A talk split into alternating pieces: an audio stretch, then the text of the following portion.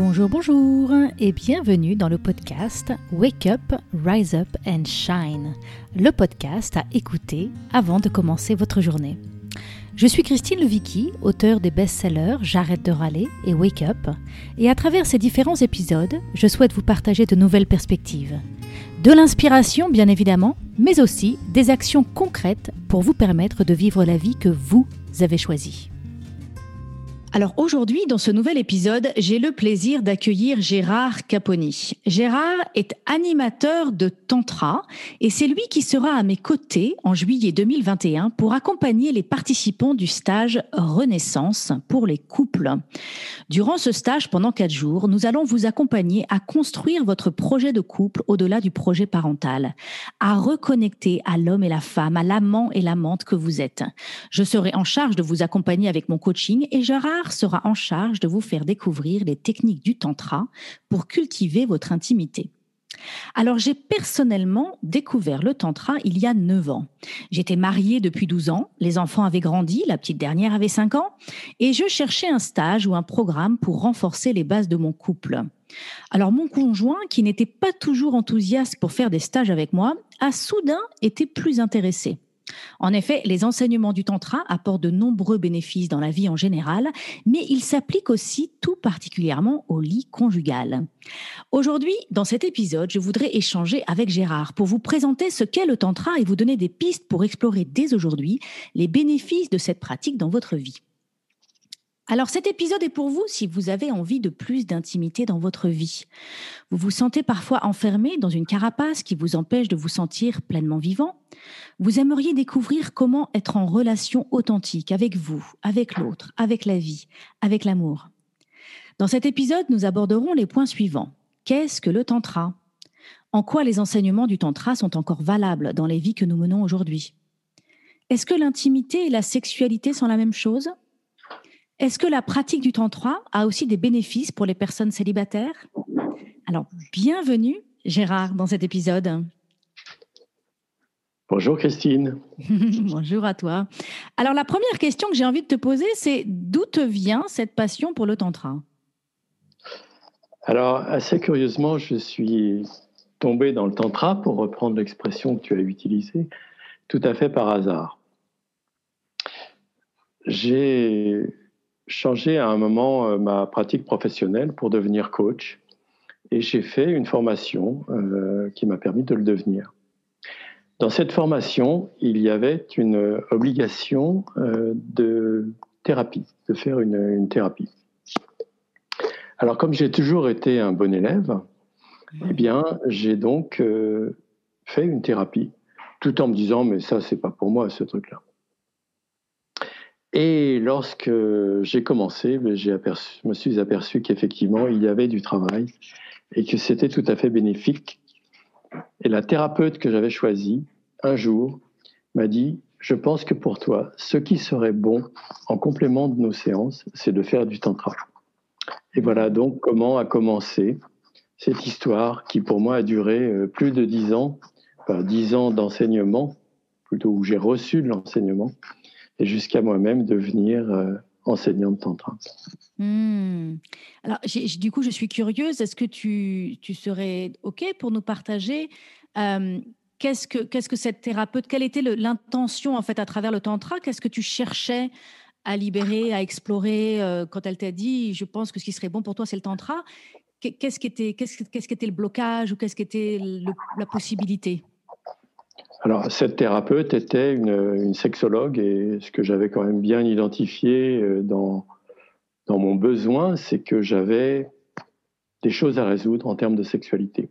Hmm. C'est-à-dire parfois euh, des besoins euh, vraiment que je n'arrivais pas à satisfaire ou une difficulté à avoir des relations, comment dire, apaisées avec, avec les femmes. Voilà, un certain nombre de choses qui, qui rendait ma vie euh, sexuelle et affective difficile et qui aussi me pesait euh, jusque dans le quotidien. Hmm, d'accord. Alors, qu'est-ce que c'est le tantra? Est-ce que tu peux nous expliquer un petit peu et en quelques mots nous définir qu'est-ce que c'est que le tantra? Alors, le tantra pour moi, et après y avoir consacré beaucoup de temps,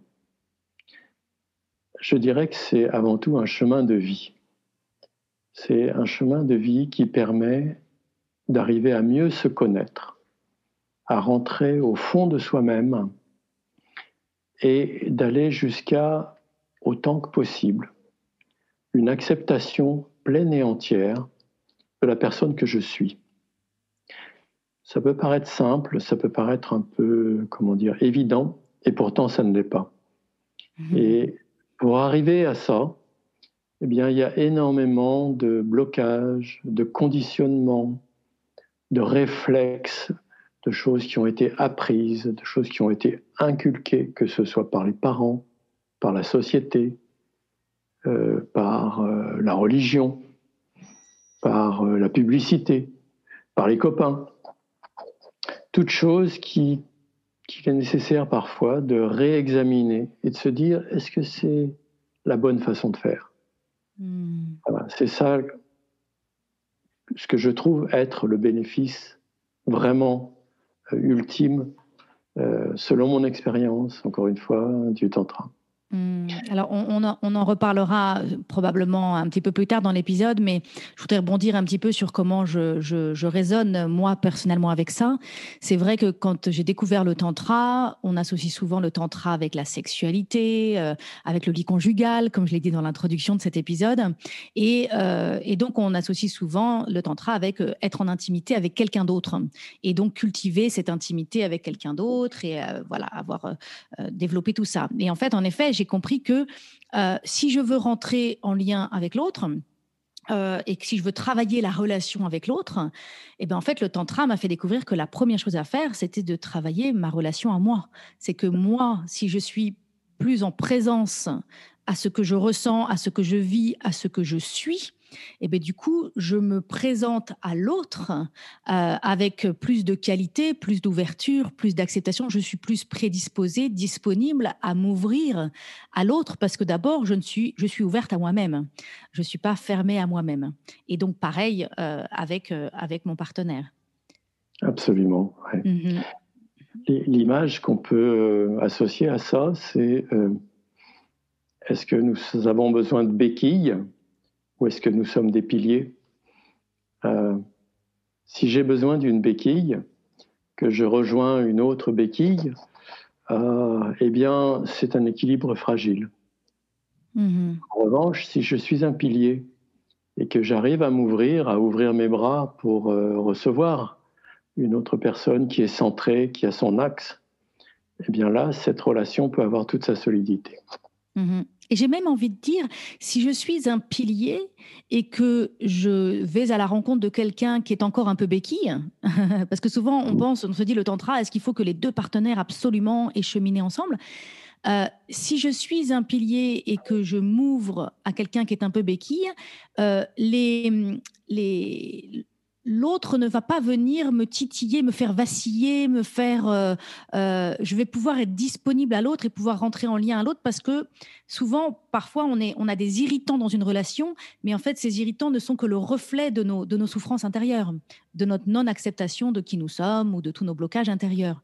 Tu, comprends ce que je dis quand je dis ça? Oui, oui, oui. Et puis je, je dis que c'est juste, hein. c'est-à-dire que les évolutions individuelles bah, ne sont pas toujours euh, synchronisées et que c'est vrai que même si on peut tendre à, une relation idéale, mais il y a aussi des, comment dire, des épisodes de vie pendant lesquels eh bien, on, on est dans des phases de transformation pour y arriver. Mm-hmm. Alors, est-ce que, quelles sont les origines de cette pratique? D'où ça vient le tantra? C'est basé sur, sur quoi? Quelles sont les origines de tout ça? Alors, historiquement, les, origines du Tantra ne sont pas, comment dire, euh, garanties. Hein. je, ne crois pas qu'il y ait euh, de, base historique euh, qui ait été étudiée d'une manière très, très solide. Ce qui est très probable, c'est qu'il y a eu, dans une antiquité assez ancienne, c'était avant l'ère chrétienne, des, peuples, des, groupements d'hommes ou de femmes qui ont euh, vécu en ayant une, pratique du tantra qui était vraiment intégrée dans leur vie et dans l'organisation de la société. C'était probablement des sociétés matriarcales dans lesquelles il y a comme caractéristique très, très forte une très grande bienveillance entre les, entre les personnes. J'essaye de faire ça court et que euh, c'est le fondement de l'organisation de la société. Et puis, ben, ces, ces, peuples se sont trouvés confrontés euh, à d'autres peuples qui les ont rencontrés, qui ont envahi les territoires. Euh, bon, donc il y a eu probablement une histoire assez chaotique que les peuples ayant adopté le tantra comment dire, étaient plutôt dans la non-violence et se sont retrouvés euh, plus ou moins euh, asservis. Euh, mais leur pratique pouvait être tellement, comment dire, intéressante et tentante que c'était une sorte de colonisation par l'intérieur. C'est-à-dire que les peuples qui les avaient conquis, asservis, ben, se trouvaient eux-mêmes, comment dire, absorbés dans le tantra par l'intérieur c'est peut-être une image tout à fait idyllique et, euh, sans doute euh, peut-être, euh, je ne sais pas comment dire, une sorte de, hmm, peut-être de désir projeté sur une histoire ancienne. voilà. Mais il semble qu'il y ait quand même des traces, oui, de, peuples, alors soit dans la vallée de l'Indus, soit en, Asie mineure probablement dans le plateau d'Anatolie en Turquie, dans des, régions de ce genre. Mhm. Et alors, alors, comment toutes ces connaissances sont arrivées à nous euh, aujourd'hui? Comment est-ce que notre société d'aujourd'hui a découvert euh, ces pratiques du tantra et comment ça a été transmis, tout ça? Alors, il existe un certain nombre euh, de, d'ouvrages qui font référence. mais tout ça est largement tombé dans l'oubli jusqu'au moment de la colonisation anglaise, où vraiment les Anglais ont observé euh, dans une partie de l'Inde des pratiques qui, qui pour l'Angleterre victorienne, paraissaient vraiment euh, des pratiques euh, abominables, parce que justement, il était question d'une sexualité assez, assez libérée, je dirais.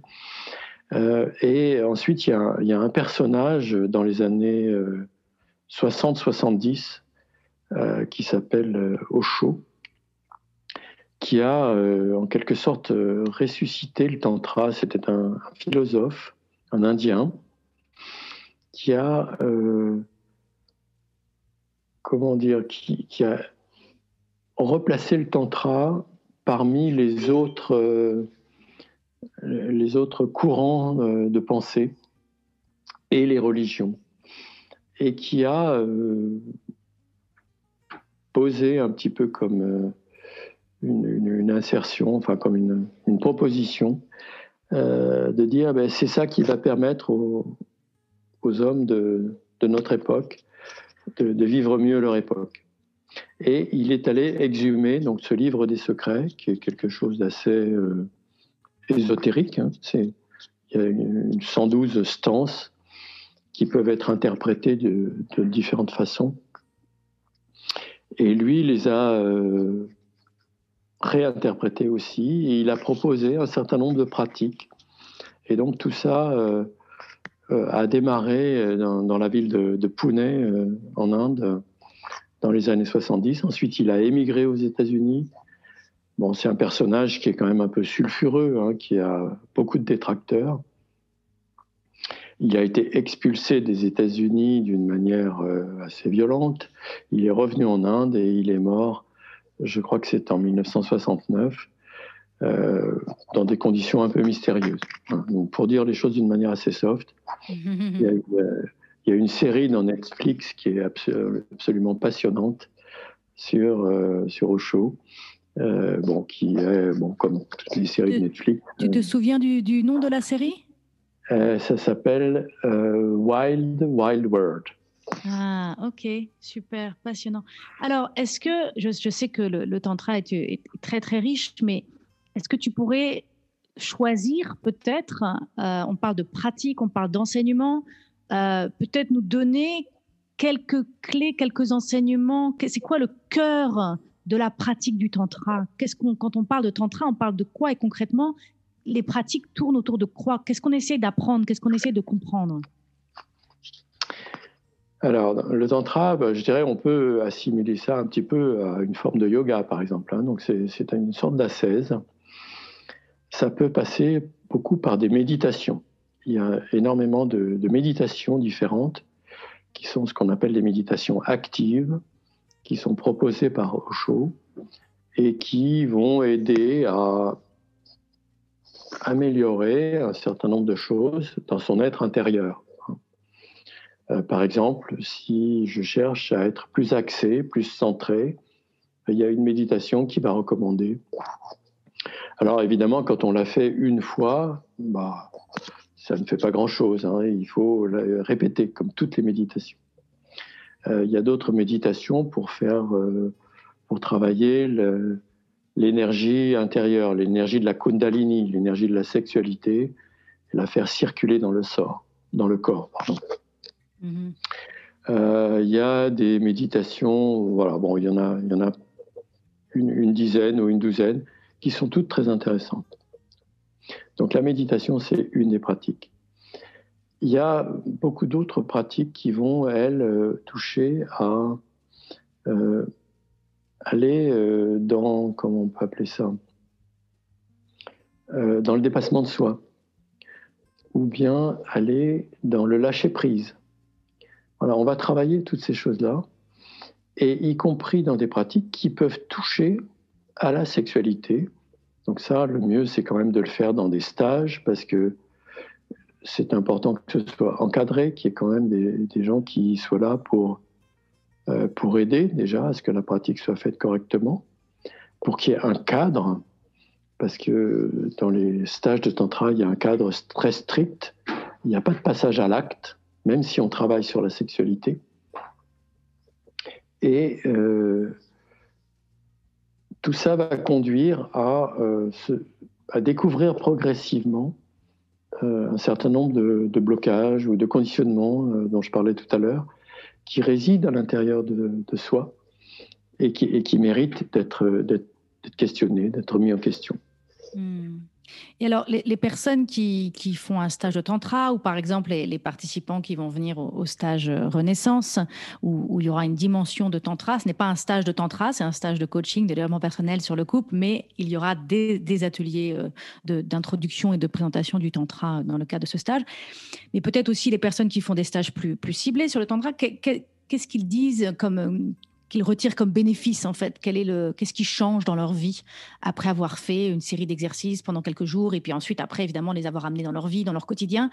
Qu'est-ce qu'on peut voir de, de, j'ai envie de dire de concret, de qu'est-ce qu'on peut remarquer comme changement en soi et dans sa relation euh, quand on avance sur ce chemin du tantra? Alors, euh, bah, pour citer un exemple, par exemple, dans le tantra, on va apprendre à dire oui et à dire non. Mhm. Alors ça peut paraître stupide, mais si chacun fait un petit examen de conscience, combien de fois est-ce que ça arrive à dire un oui, mais un tout petit oui, un oui, un oui qui en fait est juste un abandon, c'est juste laisser faire parce que je n'ose pas dire non. Donc je dis mhm. un oui, mais je n'ai pas envie de dire oui j'ai pas envie de faire des vagues, j'ai pas envie de, j'ai envie de préserver la paix. Ça dans le couple, c'est très très vrai. Les personnes qui sont en couple depuis quelques années, c'est voilà, je veux, veux pas le décevoir, je veux pas faire. Euh, et puis ça me dérange pas trop, ça va, c'est pas, ça, ça, va aller, c'est bien, ça me dérange pas dans le fond, mais c'est pas un vrai oui. C'est ça. De la même façon, dire non, c'est difficile. Mm-hmm. Pourtant, tout le monde sait ou on peut apprendre quand on devient parent que dire non aux enfants, c'est vraiment nécessaire. Sans ça, ils peuvent pas grandir, ils peuvent pas se heurter à la règle, à la loi. Euh, eh bien, entre adultes, c'est pareil. Savoir se dire non sans le dire d'une manière violente ou agressive, mais un vrai non qui est posé parce que derrière, il y a des valeurs, parce que derrière, il y a des choses qui sont justes, c'est très important. Mhm. Et c'est, voilà, ça c'est un des, une des, des aides qu'on peut trouver dans la relation. Savoir dire oui, savoir dire non. Oui, et ça, c'est énorme. C'est quelque chose que je fais euh, de plus en plus dans mon travail, cet exercice du oui et, du non. Euh, parce que quand on a un vrai oui et quand on sait dans la relation que l'autre, du coup, me donne un vrai oui ou me donne un vrai non, il faut que l'autre soit capable de donner un vrai non pour que je sache qu'il est capable de donner un vrai oui. Si on ne sait pas donner un vrai non, ça veut dire qu'on ne peut pas donner un vrai oui. Et dans la relation, d'avoir cette confiance que l'autre, quand il me dit oui, c'est un vrai oui, et que l'autre, quand il me dit non, c'est un vrai non, c'est un espace de liberté énorme, en fait, qui se, qui se, qui se crée dans la relation à cet endroit-là. Tout à fait. De la même façon, recevoir un non est quelque chose qui n'est pas toujours très facile, mais qui peut aussi s'apprendre et qui est très utile. Tout à fait, tout à fait. Super. Euh, moi, personnellement, quand j'ai découvert le tantra, euh, j'ai fait un stage de, trois jours, un stage de découverte, euh, et j'ai eu le premier bénéfice que j'ai eu était corporel en fait. Pendant trois jours, on a fait beaucoup d'exercices pour faire bouger la Kundalini, pour pour enlever des blocages intérieurs, pour faire circuler des énergies. Et en fait, j'étais très détachée de mon corps. En fait, j'étais beaucoup dans ma tête, beaucoup ma relation était beaucoup dans ma tête, dans l'histoire que je me racontais autour de la relation. Mais en fait, mon corps n'était pas pleinement présent à rentrer déjà présent à moi et, présent à mon conjoint. Et donc, euh, moi, pour la petite anecdote, c'est vraiment ça qui m'a embarqué dans le tantra et qui fait que j'ai continué, que j'ai fait deux stages encore par la suite. Donc, j'ai fait trois stages. Euh, le, deuxième soir de mon stage de tantra, j'étais avec mon mari, c'était un week-end en couple et on a fait l'amour et j'ai eu sept orgasmes de suite. Ça ne m'était jamais arrivé de ma vie. Euh, et, donc j'ai compris à quel point j'étais devenue euh, absente à moi-même en fait, détachée de moi-même, enfermée dans une carapace qui faisait que, et donc à moi-même, là je parle de ma dimension corporelle en fait. Euh, et donc j'ai senti à quel point euh, être présent à son corps et, libérer, faire circuler les énergies et libérer son corps pouvait être puissant. En tout cas, moi voilà, le lendemain j'ai dit je signe pour le deuxième stage. Oui, alors tu as, absolument raison de citer ça. Euh, le tantra passe énormément par le corps, par mhm. l'expérimentation et par le corps. Mhm. Et, il y a beaucoup de transformations qui ont lieu sans même que la tête intervienne. Et d'ailleurs, c'est même mieux quand la tête n'intervient pas. C'est pas parce que je dis je veux changer ça que j'y arrive. Mhm. Mais c'est plutôt, je fais un stage de tantra, j'ai reçu un massage ou j'ai fait je ne sais quelle euh, pratique qui fait que une fois que le stage est fini, je me rends compte d'un changement en moi, mais qui est un changement que je n'avais pas attendu, qui est arrivé, je dirais, à mon insu. oui, tout à fait, tout à fait. Alors, euh, on parle beaucoup des béné on parle beaucoup du tantra. Euh, euh, quand je parle de tantra, il y, y, a ceux qui disent c'est une philosophie de la vie, euh, et il y a ceux qui voient le tantra comme euh, une pratique sexuelle, quelque chose qui se, qui se, qui se passe, qui se joue euh, dans la chambre. qu'est-ce, que, qu'est-ce que tu nous dis par rapport à ça, toi? Je dis que les deux existent. C'est-à-dire que Une majorité des conditionnements qu'on reçoit sont des conditionnements qui touchent à la sexualité. C'est pour ça que dans le tantra, on travaille beaucoup sur la sexualité. Mais ce n'est pas la finalité du tantra.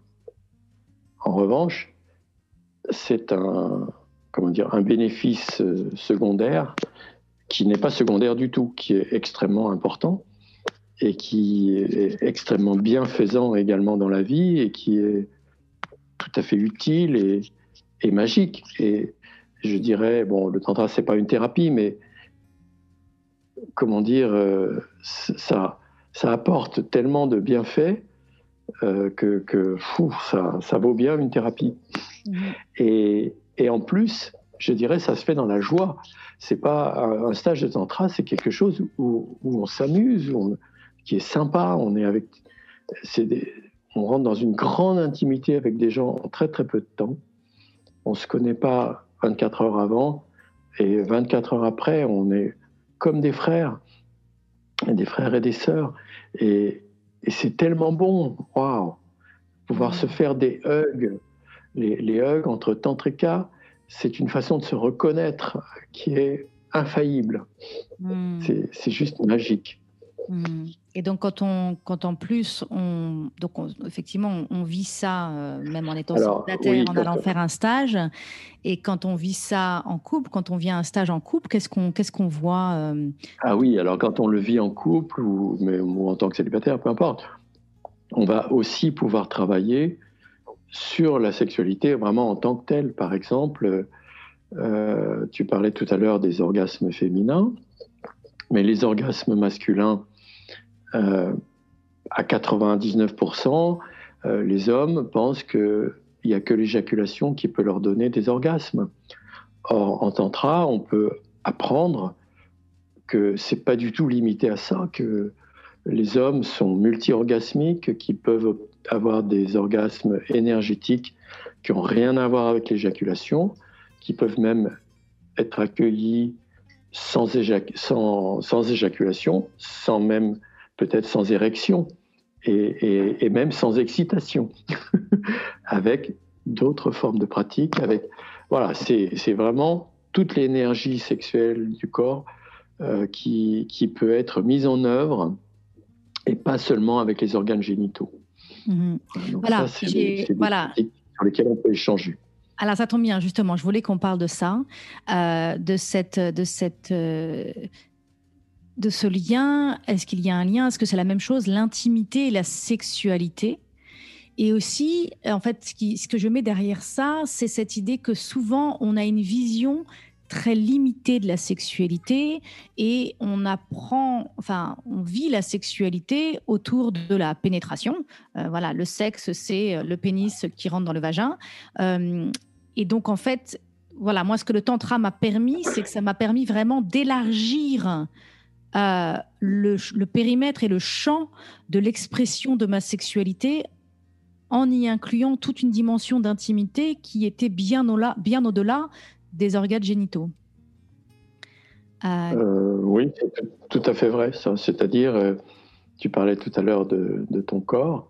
Eh bien, par le tantra, chacun peut apprendre à mieux connaître son corps, à, développer des, sensations, des, des, pratiques qui, avant le tantra, étaient tout à fait inconnues.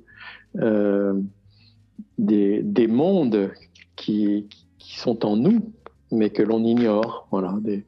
Et, effectivement, ça, se traduit par une sexualité beaucoup plus variée, beaucoup plus large, euh, beaucoup plus accueillante aux pratiques du partenaire, euh, même lorsque ces pratiques sont ou, attentes ou envies, hein, euh, qui, même lorsque ces envies ne sont pas, je dirais, dans le, dans le, dans le rapport sexuel classique, comme tu le disais, euh, pénis dans, dans vagin.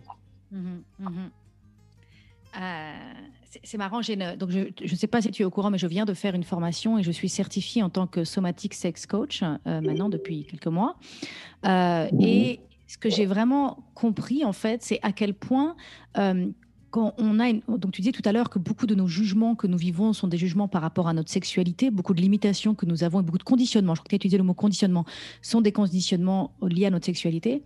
Et en fait, dans notre et peut-être que tu pourras rebondir un peu là-dessus. Dans notre sexualité, ce que j'ai compris, c'est que on, aborde notre vie sexuelle euh, dans la honte. En fait, c'est comme c'est pas quelque chose comme c'est tabou. En fait, on a quand on est un jeune adulte euh, ou un jeune adolescent et qu'on commence à être, euh, à développer nos sexualités, on le fait en cachette. On le fait en cachette et dans la honte. Et donc, on le fait très vite. Et donc, on développe des habitudes et des réflexes et une connaissance de notre corps pour nous amener au plaisir, qui en fait, on va trouver le chemin le plus court le chemin le plus court pour mmh. arriver à l'orgasme. Euh, et après, on répète ce chemin le plus court pour le reste de notre vie. Et du coup, on se gâche, on se, ce que j'ai découvert dans le tantra et dans d'autres choses que j'ai pu faire pour développer ma sexualité, c'est qu'en fait, je pouvais complètement élargir et retourner euh, pour explorer mon corps et explorer le corps de l'autre sans forcément être dans une quête d'orgasme, sans forcément être dans une quête de ce pic qui est le Graal, soi-disant, et justement de découvrir plein de zones et plein de, plein, plein de territoires inconnus en fait. Oui, c'est ça fait partie de ces mondes à découvrir que je citais. Euh. Oui, il y a, je dirais, il y a des techniques, mais c'est surtout un état d'esprit. C'est, tu as, tu as cité euh, ne plus attendre nécessairement euh, l'orgasme. Ça, c'est une des choses essentielles. C'est ne pas avoir d'attente. C'est accueillir ce qui vient. Ça, c'est aussi un enseignement du tantra. Mm-hmm. Ne pas avoir d'attente, accueillir ce qui vient. Mm-hmm. Et ça, ça, se trouve dans beaucoup de, de pratiques tantriques, même si elles sont pas nécessairement immédiatement liées à, la sexualité, mais une fois transposées dans la sexualité, ça a énormément de bénéfices. Mm-hmm. Alors, euh, on arrive à la fin de cet épisode et j'aimerais bien, si possible, euh, que tu puisses nous partager une proposition de pratique, peut-être, je ne sais pas si c'est possible, que les personnes pourraient faire soit en couple, soit s'ils sont célibataires. Est-ce qu'il y aurait quelque chose de concret à tester, de simple, euh, après que les auditeurs aient écouté cet épisode Alors, j'ai pensé à deux choses. Euh, D'abord, il y a les méditations. Donc, les méditations, elles peuvent se trouver euh, sur Internet avec toutes les explications et la musique. Sur le site de Osho, O-S-H-O. Bon, mais ça, c'est un peu compliqué à mettre en œuvre, ça dure une heure à chaque fois, donc il, vaut peut-être mieux commencer dans un stage. Alors, j'ai pensé aussi à une petite pratique, alors qui, qui se fait à deux. Hein. la plupart des, des pratiques tantriques vont, vont, se faire à deux, donc même pour les célibataires, ben, c'est trouver un autre partenaire qui peut être un homme ou une femme. Enfin, ça peut se faire euh, homme-femme ou homme-homme, femme-femme. Et je pense à la proposition suivante. Voilà. Il s'agit d'abord de, de se créer un, environnement calme, d'être euh, à deux et d'avoir, euh, mettons, au minimum une demi-heure tranquille, l'un avec l'autre, sans être dérangé. S'asseoir l'un en face de l'autre, Commencez par prendre contact par les mains, euh, par exemple en lotus, hein, ou alors si pour ceux qui ne pratiquent pas encore le lotus, sur chacun une chaise à 1 mètre, 1 mètre 50 de distance. Prendre contact et ensuite se regarder dans les yeux. Alors plus spécifiquement, regarder l'œil gauche, parce que se regarder dans les yeux, si on essaie de regarder les deux yeux en même temps, on voit flou. Mhm. Donc il s'agit de regarder l'œil gauche du partenaire. L'œil gauche, c'est la porte d'accès au cœur. Et pendant dix minutes, sans rien dire, se regarder. Mhm. Alors pendant ces dix minutes, il va se passer des tas de choses. Et ce qui est important à ce moment-là, d'abord, c'est de rester dans le silence, de rester dans le regard et de noter les émotions qui passent et peut-être de garder les une ou deux émotions ou pensées qui sont les plus prégnantes. Et ensuite, avec chacun dix minutes de parole, eh bien, restituer au partenaire les émotions que j'ai ressenties ou les pensées qui me sont venues et même si c'est difficile à dire, parce que parfois, c'est typiquement le genre de, de situation où on peut avoir tendance à garder pour soi ce qui se passe. Mais là, apprendre aussi à l'exprimer et l'exprimer avec bienveillance à son partenaire. Hmm. Donc c'est valable pour les couples, c'est valable pour les célibataires, en formant au moins momentanément un couple euh, pour travailler. Hmm, hmm. Merci beaucoup pour, euh, pour euh, d'avoir proposé cet exercice, qui est un exercice que je fais euh, régulièrement avec mon conjoint. Et en effet, quand je fais cet exercice, j'ai l'impression qu'il y a un, l'expression me vient en anglais, parce que je vis aux États-Unis, je vais dire un melting of the heart. C'est le, comme si mon mhm. cœur se mettait à, en fait, comme si la cage que j'ai construite autour de mon cœur se mettait à fondre et je pouvais euh, déjà ressentir ce que je ressens moi-même, euh, et ensuite bah, oser le partager à l'autre dans, un, dans un contexte où je sais que l'autre va, va l'entendre. Euh, je pense que ce qui est important, c'est de peut-être rappeler, je ne sais pas ce que tu en penses, mais que l'autre n'a pas besoin de résoudre, n'a pas besoin de, de, faire quoi que ce soit par rapport à ce qui a été partagé. L'autre a juste besoin d'accueillir et d'entendre, en fait, de recevoir et d'être Absolument, c'est ça. Mhm. Juste écouter et pas besoin de répondre. Mhm. Juste écouter. Voilà. Et recevoir. Super. Euh, quand on fait les 10 minutes, est-ce qu'on peut mettre une petite musique ou silence, silence?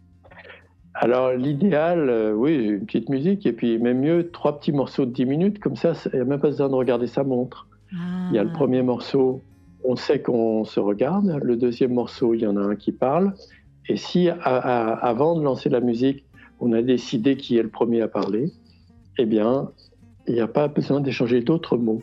Hmm, on est vraiment dans la pureté du, processus et de l'expérience. Voilà, voilà.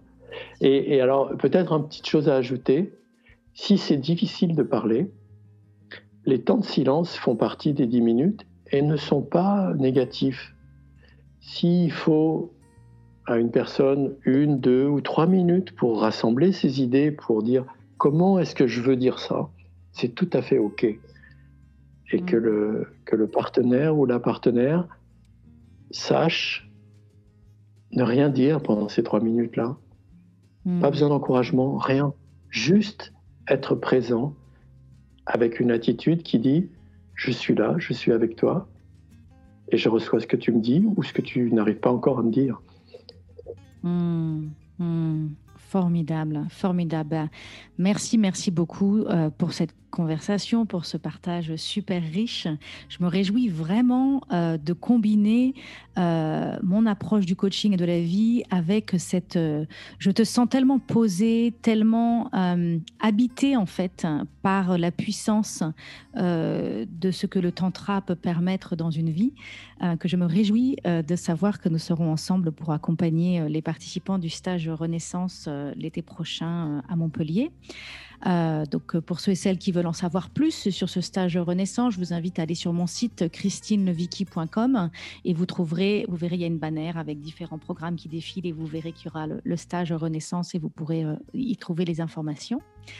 Est-ce qu'il y a un petit mot de la fin, Gérard? Quelque chose que tu souhaites nous dire pour conclure? Ah oui, je dirais, si vous êtes tenté par cette aventure du Tantra, n'hésitez pas, allez-y. Hmm.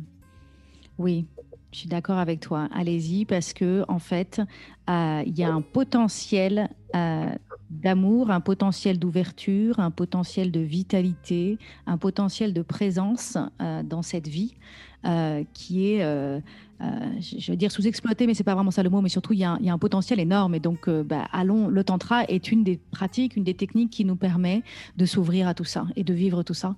Euh, et, c'est pour ça que moi, c'est quelque chose que, je, que j'ai mis au cœur de ma vie, euh, parmi d'autres choses. Hein, je ne fais pas que ça, mais euh, voilà, c'est toujours une ressource très, très riche pour moi. Et c'est pour ça que je souhaite le, partager avec les participants de mes stages.